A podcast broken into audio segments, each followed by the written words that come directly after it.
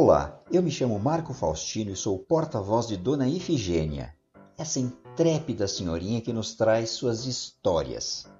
Vou contar o que ela disse ontem para o seu médico sobre a famosa cordialidade brasileira.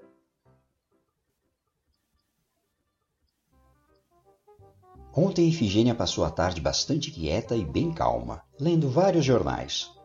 Em dado momento, ela soltou uma gargalhada, olhou para seu médico e disse: A chamada cordialidade brasileira, na verdade, é uma das consequências do nosso tipo de processo de colonização.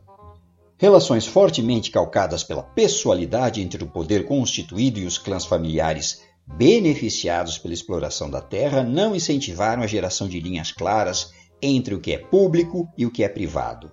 Ao contrário, doutor, neste gigantesco país dos trópicos, essa característica da organização econômico-social acabou por trazer muito detrimento ao conceito de que o bem coletivo existe para trazer o bem-estar de todos.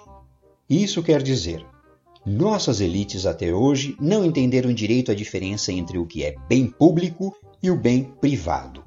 Consideram natural que apenas uma parcela privilegiada da população usufrua do público e que os demais sejam aqueles que são os privados de tudo.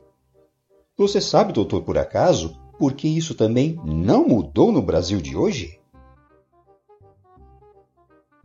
Pois é, essa Ifigênia, uma brasileirinha. Que língua afiada essa senhora tem, não? Podem compartilhar o que ela disse se quiserem.